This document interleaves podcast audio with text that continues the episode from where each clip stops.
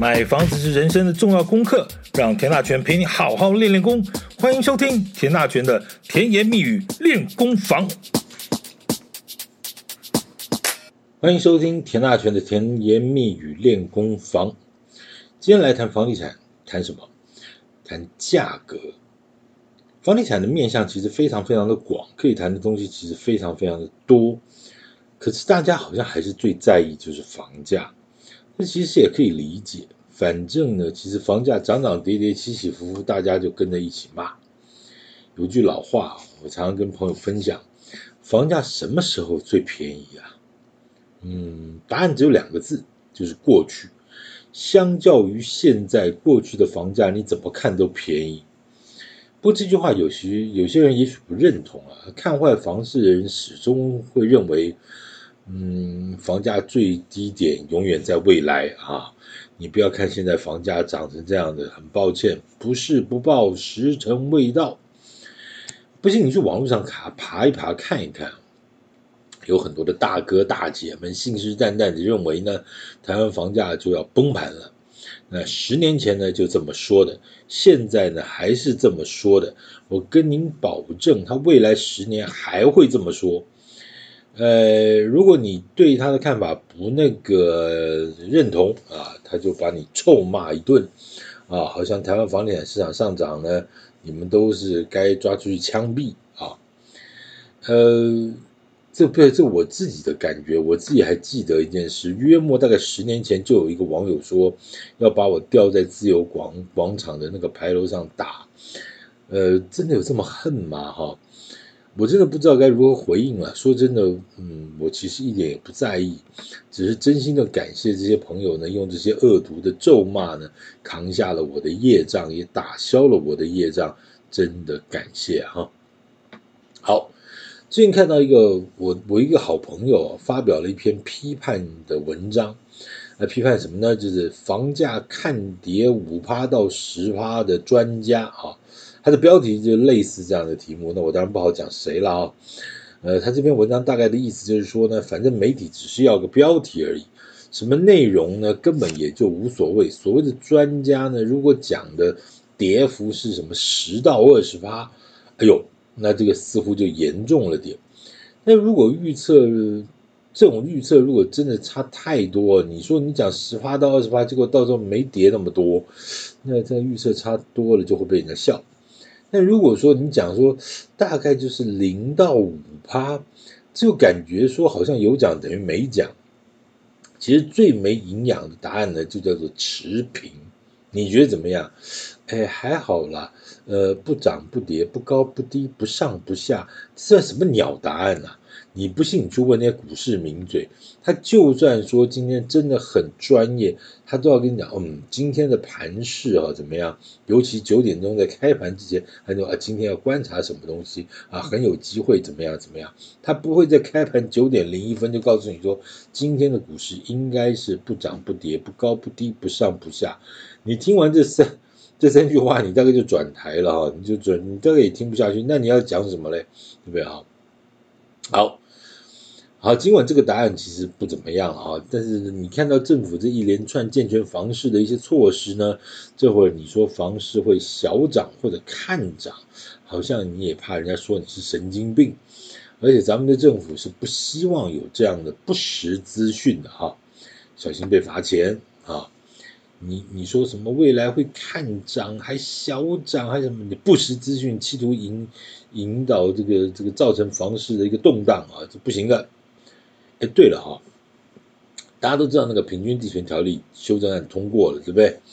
那里头有一个规定叫做所谓散播不实资讯啊，这件事情哦，我不知道它到底开罚了没有。其实我真的很好奇啊，最近看到媒体上，呃，媒体的广告上噼里啪啦写着什么房价凹陷区哈，这样的形容词到底算不算不实资讯啊？如果政府不罚，那表示这种讲法是 OK 的哦。什么叫做凹陷区？所如果所谓的凹陷区这种广告的形容词，政府态度是同意的，我觉得应该也不能讲算是同意吧。哈，基本上他没罚你啊，没罚你不代表他同。呃，但是他基本上他态度没有表态，那就是有意思了啊。举例子来说，台北市和台中市之间呢，所有的房价都叫做凹陷区。台北的豪宅两百万，台中的豪宅也破百万。我对不起啊，这个是实价登录上面写的啊，案子写的数字哈，所以我全部是依照呃实中华民国实价登录网站上的数字。台北市的豪宅已经突破两百万了，啊，台中市的豪宅也破了一百万。所以呢，在台北和台中之间呢，那所有这些没有破百万的区域呢，都算得上是所谓的房价凹陷区，表示以后点点点点点，我没有往下讲哈，我如果再往下讲，把那个点点点点点讲出来，我就在散播不实资讯了哈。老实讲了，这本来就是个很瞎的规定哈。中文博大精深，这个文字的意思你稍微调整一下，可能就是天南地北的意思。你怎么管呢？你说这地上有一块钱，你也可以说这地下有一块钱。学中文的人都没有问题，你都知道他在讲什么，对不对？地上有一块钱啊，这个地下有一块钱。但是你搞死老外啊，他也不知道这个地上与地下到底是讲的是什么差别啊。政府也是一样哦，你能够把名词管好就不容易了啊。到底应该怎么管理这形容词呢？不知道是哪位天才定出这样的法规，我也真的很好奇。到时候第一个开罚的案例会是什么？嗯，我应该讲，我认真的敲碗期待中了哈。好，其实前面扯了一堆呢，我只是想点出房价的问题。我刚刚说过了哈，到底什么时候房价是便宜的？我不想说什么民国三十八年国民政府拨迁来台三七五减租工地放领。点点点点点，那些已经进入到历史课本里头的东西呢，咱们就不要再提了。就算那个时候你阿公的阿公如何如何，那也不是你的事儿，不要再笑羞哈。如果当年阿公买了某某地方，老爸又买了哪里哪里，你现在不就怎样怎样了哈？虽然我也想过了哈，但基本上是没出息哈，不要那么没出息好吗？哦，不要只是想着这个吃老本啃老族，呃，这个是是自己的事儿，买房子是自己的事儿，不要只是想着去啊孝顺上一代要留什么东西给你了哈。好，所以我们不讲远，我们就讲近一点的嘛哈。反正大家这么热情的在选总统，哎，对了，我那天听到一句话也很有意思啊，明年一月就是总统大选嘛，对不对？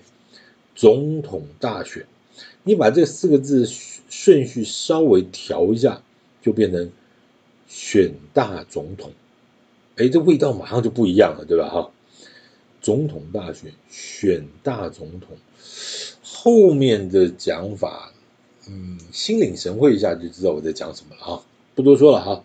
好，讲重点，我在前几集呢就说过，陆续说过啊，马英九总统在二零零八年到二零一六年的任内啊。前前后后，从二零一零年的六月份的选择性信用管制，二零一一年六月份的奢侈税上路，二零一六年六月的豪宅税和豪宅限贷令，二零一二年的八月的实价登录一点零啊，上路，二零一三年的大幅调高公告限值，二零一四年的囤房税一点零，以及二零一六年的房地合一税上路等等等等。当时其实并没有刻意去讲什么健全房地产市场措施啦，基本上呢就是套着居住正义的帽子，从税制、金融和市场机制这几个方面呢下手。当然啊，那个时候也有社会住宅，只是那个时候的推出的是有产权的合宜住宅。呃，在二零一三年的时候陆续推出的，分别在板桥、福州和桃园龟山各推出一批啊。那每个案子都是四千多户的超大型社区啊。那现场的销售状况呢，小弟也恭逢其盛啊。我也确实在这两个地方我都去看过他们正式开卖的状况，基本上就是排队抢购了哈。那而且。卖的速度之快啊，那个反正那个简直就是就是厂子很大哈，每个场子都非常大。那当时其实有人在讲说，哎，我去买那个房子，我又不符合资格什么的。那后来就讲说，哎，到底什么东西在这个大社区到底可以买什么？我们如果说有什么什么条件，我们就不能买那个合一住宅。就后来有很多人去投资店面，哦，那政府当时也没有管说这两个案子的店面应该怎么处理，那就算是建商的利润了啊。其实这也有道理啊，就是说，你除了这个你要卖的比较便宜，我记得那时候一个是十五万一平，一个是十九万一平，哦，那板桥是十九万一平，龟山十五万多一平，然后呢，那店面的部分就等于算是建商，你可以去做销售。你想想看啊，一个大社区有四千多个人要在那边呃吃喝拉撒睡哈，还有多少的日常消费？而且这个都是自助客哦，他他他他几乎很难，就是说啊，我好不容易符合资格，然后我去弄到一间，然后我去出租，那神经病，那没有那个机会，基本上都是自助客。所以当这些自助客呢搬进去的第一天，他都急得要死，想要赶快搬进去，搬进去把沙发装好，灯泡装好，第一天很棒，他就要一日三餐了。那你想想，那周边的那个商机是什么样的，何等呢？哦，旺盛！光是你早上煎个卖个早餐店，你煎那个荷包蛋，可能都会煎到手抽筋了啊！所以当时我身边也不乏几位呃这个电视的名嘴呢，啊，也去那边买了店面哈。那当然后来也就没有再进一步去问说到底卖掉没有，或者赚有没有赚多少钱，或者租的这生意状况如何。当然，其实那个时候也就没有再进一步发了。话说这事隔也这么多年了，哎呦！二零一三年，现在二零二三年了。当然，你中间也盖了几年的时间，但是哦，基本上也都是呃成熟了，很成熟了啊。好，这合一住宅的事情本来以为是件大好事啊，结果就是因为某家建商和某位高官传了某些弊案啊，这档事就从此拜拜了。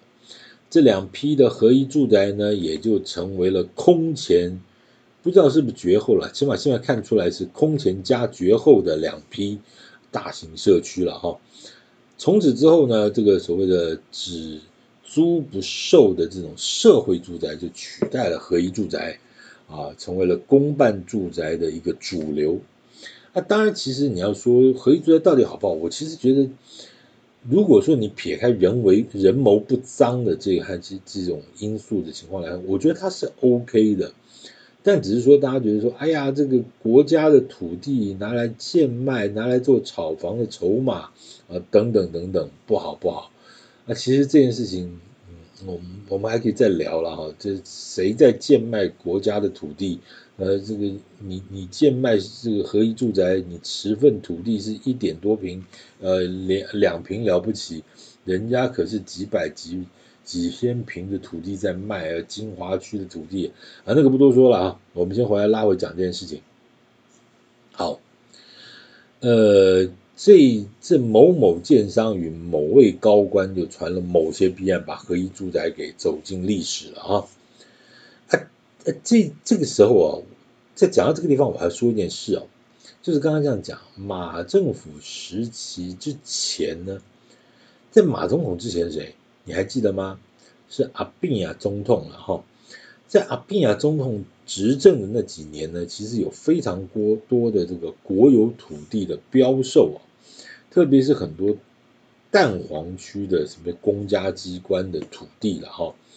那那段时间其实也没有没有限制哈，所以呢一笔一笔就就卖吧哈卖。那那个每一笔卖呢都标出了个天价。呃，我印象中呢，那个时候土地标售的行情可谓是每月一爆啊！什么叫每月一爆？就是每个月都有新的天价出现。我那个时候其实还在媒体服务啊，我记得那个时候我曾经非常用力的写过一篇特稿，标题我到现在都还记得，那叫做“败家子卖祖产，何乐之有”啊！我对于这种政府不断的标售土地的行为，深深深深的不以为然呐！哈，不过那个时候只是个小记者，说实在骂有什么用？狗吠火车吧，哈。这里头有个极具代表性的个案呢，就是信义联勤的标售。它原来其实是一个古早年间是个信义联勤的俱乐部，军官俱乐部。但是你如果都是给军方用的呢，你你就理论上是不应该对外营业嘛，哈。就我们一般老百姓是不能进去用，但是但是他又开放给一般老百姓，你也可以进去吃牛排，你也可以进进去这个这个吃用餐。那那重点就来了，你那你到底是不是国防用地啊？你是军方资产啊？我记得那个时候信义联勤在在早些年我跑新闻的时候，它里头要要盖一个新的馆，就好像台北市政府呢想要说，哎，OK，你你要依法申请建造，然后当时当时的那个国防部就回了四个字：国防机密，所以连建造都没得审。啊，那个时候，那时候我印象非常深刻。然后我那时候已经被写了多少骂了。我请问你，你要在信义联勤，就是现在目前那个 One Park 那个豪宅那个地方，你要做什么国防机密？你是打算搞个飞弹基地，还是要搞个什么东西？不知道。反正总而言之，那个时候国防部是很阿吧。你台北市政府你是审什么东西啊？反正我不给你审就不给你审，我就写个国防需要啊。OK，国防机密你就没皮条了。好，拉回来。就是那个时候，其实有一个极具代表性。当然，当然当然前辈资深的呃都知道，其实早在民国七十几年，就是国国泰建设标的那个，后来盖成南京东路的那个华航旁边的，后来叫做六福皇宫的那块地，那是造成民国七十几年房价大涨的一个重要的点了哈。不过说实在，我没赶上那个，那个时候我还小啊，所以还没赶上。后来只是从一些文献和书籍里头知道，那个时候哇，标了好多，就是说那个时候台北市的土地还没有标标过百万一平的，那当时国泰建设就标了一百多万一平，然后他就那是国有土地啊，标售，然后呢，他就很多年很多年都不用交增值税，然后就把那整个周边的行情整个都带起来，带出了。有人这么一说啦，也就因为他那块土地整个拉起来之后呢，就造成了，再再加上说民国七十五年、七十六年的那个那个股市啊，那个房股市房市啊，大家乐啊，什么这个资金啊，这大家都赚钱的那个时代，呃，就造成整个股市房市的大涨啊。当然，其实你说回头去看那些事情浇在一锅里头的话，那当然每个因素都算得了。算是了哈，那那个时候是说实在还还早了，我们就不去特别提了。当然，可能对很多年轻朋友来说，我现在要讲的东西对你来说也是很早的事儿。嗯，好，我们刚刚讲那个信义联勤的土地的标售啊，那个时候是二零零八年的七月二十六号，星光人寿标售呢，底价是四十二个亿，呃，由元力建设和国泰金控联手呢，以四十八个亿呢。每平四百零六万标下这个北侧的基地，现在回头想想啊，四百零六点七个万一平啊，虽然你还是觉得那个数字很夸张很贵哦，但你比起这过去这十几年下来，什么八百一千万的土地成交这些数字，那四百零六万好像变得有点小儿科了啊。既然要说故事呢，那这个故事就得再往前说一点哈。二零零八年是由星光人寿标售的，也就是说呢，星光人寿是卖方。那这块土地原来是国有土地啊，那星光人寿又是怎么买的呢？好，是二零零六年的三月，星光人寿以六十三点八四个亿，每平八两百八十五万。啊，每平两百八十万标下来的啊，像那个国有财产局标下来的。是的，你没有听错，就是二零零六年的三月标下来，二零零八年的七月就标出去。这两块地加起来，因为它刚才是我刚刚跟大家我报告过，它有一个北基地，还有个南侧基地啊。如果说你只有在台北市。你经过这个大安森林公园旁边，你不妨看一下，它现在是两大栋啊，两大栋。那当然有个北侧基地，有个南侧基地。好，呃，这两块地呢，星光人寿在两年之间，两年多了哈，二零零六的三月到二零零八的七月，两年出头，转了个手呢，就赚了三十七个亿，这叫做空中转体三周半，天哪，这什么天文数字？你不要觉得现在几十个亿、几十个亿很大，早在那个时候，二零零六年的三月到二零零八年的七月。这空中转体三周半，这就赚了三十七个亿，这是太厉害了啊！但是要讲这个东西，我就必须要再多了解当时的一个背景。其实那几年的房地产市场气氛其实是不怎么样的。虽然在一九九九年啊，信义计划区里头推出了一个叫做信义富邦的预售案，正式掀起了台湾上亿豪宅的第一页了哈。嗯，不是第一个 night 啊，是第一个 page 哈，这第一页。但是当时的整个背景其实是是不好的啊。一九九九年的九二大地震，后来的网络泡沫，还有第一次的政党轮替、核四停建，你想想看那几年前后的整个状况，整个市场是不怎么样的啊。那股市也是噼里啪啦乱七八糟，尤其是停建核四之后啊。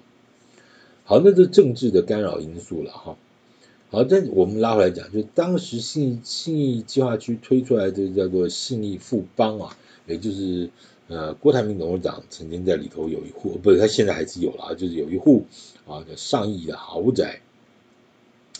你说它是上亿的豪宅吗？其实那是因为它的坪数比较大了啊，在当年的成交的单价呢，也就是七八十万左右。我印象里头，八十万以上的还不多啊，大概七十几万，平均大概就七十几万，只是它的平数可能都是一百多平，再加上可能呃三四个车位，哇，噼里啪啦就上亿了啊，上亿了。但是其实它单价也不过就七八十万啊，你们并没有想象到说现在哇，那那么了不起啊，什么一百七八十万，很抱歉，那个时候还没有啊，还没有。小弟也有在某些程度参与了这个案子的一些行销的这个过程啊，呃，与有荣焉啊，与有荣焉。好，再来呢，就是两千年，两千年的时候，地宝就正式的推出预售，虽然整个的推案气势哦，真的是非常非常的强啊，广告也是打这个金碧辉煌啊。但是因为那个时候的整体的房市气氛真的不怎么样，所以虽然是上亿豪宅呢，嗯，但成交价也不过就是七字头，甚至还有听过六字头，甚至嗯未经证实的啊，还有更低的数字。当然那个时候也没有所谓的什么实价登录啦，也没有什么呃什么什么公开资讯呢，所以你你也不知道当时到底多少，只市场传言了哈。好，那是两千年的地宝推出预售。那当然也卖了相当一段时间了哈，那再来就是二零零一年的信义之星，听过吧？以前阿妹买的天后阿妹买的那个案子啊，在信义计划区啊，当时推出预售。哎，其实你看看啊，现在你在这个豪宅圈子里头叫出来的当年的什么第一代的这几个豪宅啊，这知名个案，几乎在想当年都是像同班同学一样哦。哦，就像刚才的什么信义富邦地宝啦，然后信义之星啊，等等等等啊，所以讲都是讲的这上亿的豪宅啊，其实单价始终也不算太高，你天花板呢大概就是七十几八十，那后来推出来的一些豪宅案也是一样，啊，那个时候市场就有一种声音哦，就说整个市场都在都在聊的就是。那都已经七八十，那有八十几，啊有没有九十几？啊，第一个破百的案子到底会在什么时候出现？那时候大家都在想啊，那会在哪一个地方蹦出来一个啊破百万的一个案子啊？好，结果呢？嘿。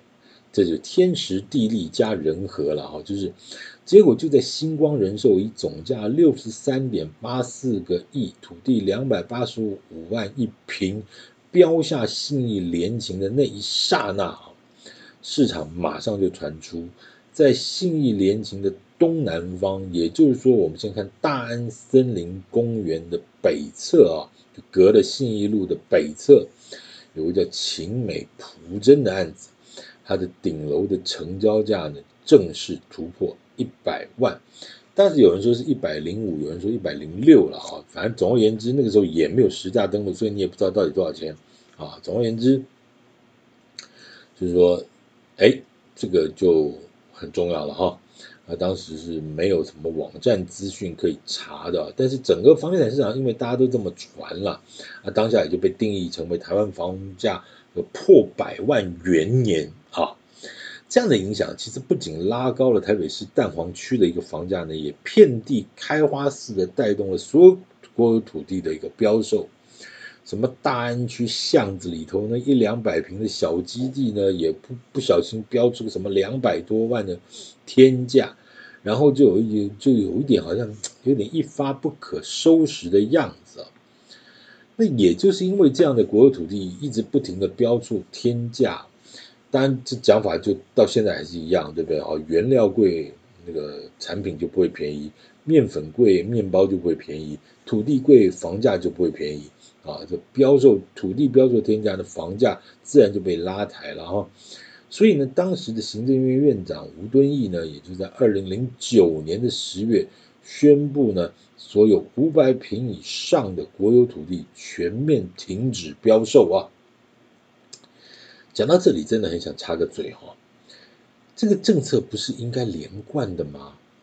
当时大力主张这个停止标售土地、国有土地的这些大学者、大教授啊，看到这些年有些几个县市政府这个大卖土地啊，怎么一点声音都没有啊？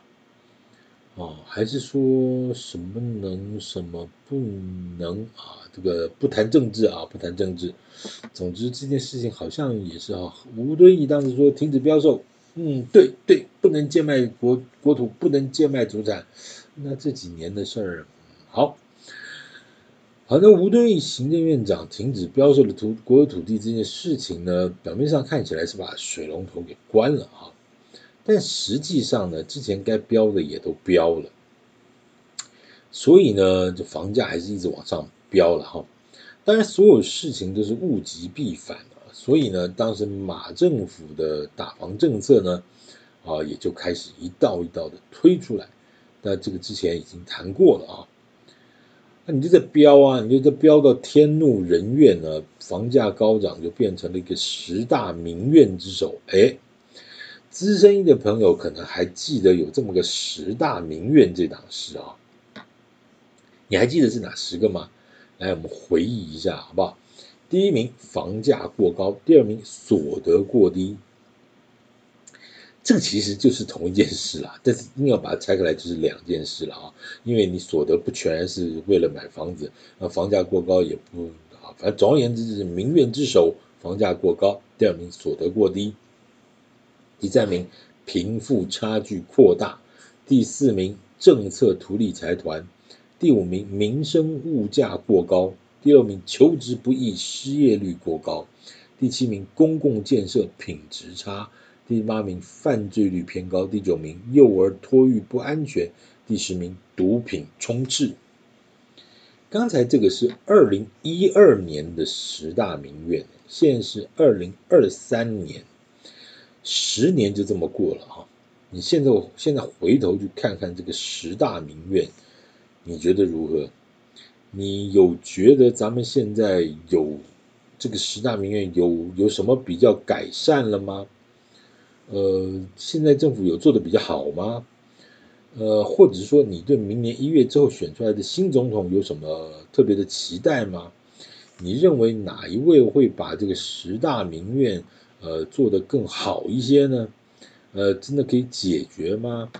嗯，不知道，我不知道了，也许你知道啊，我们就可以稍微了解一下房价到底怎么飙起来的。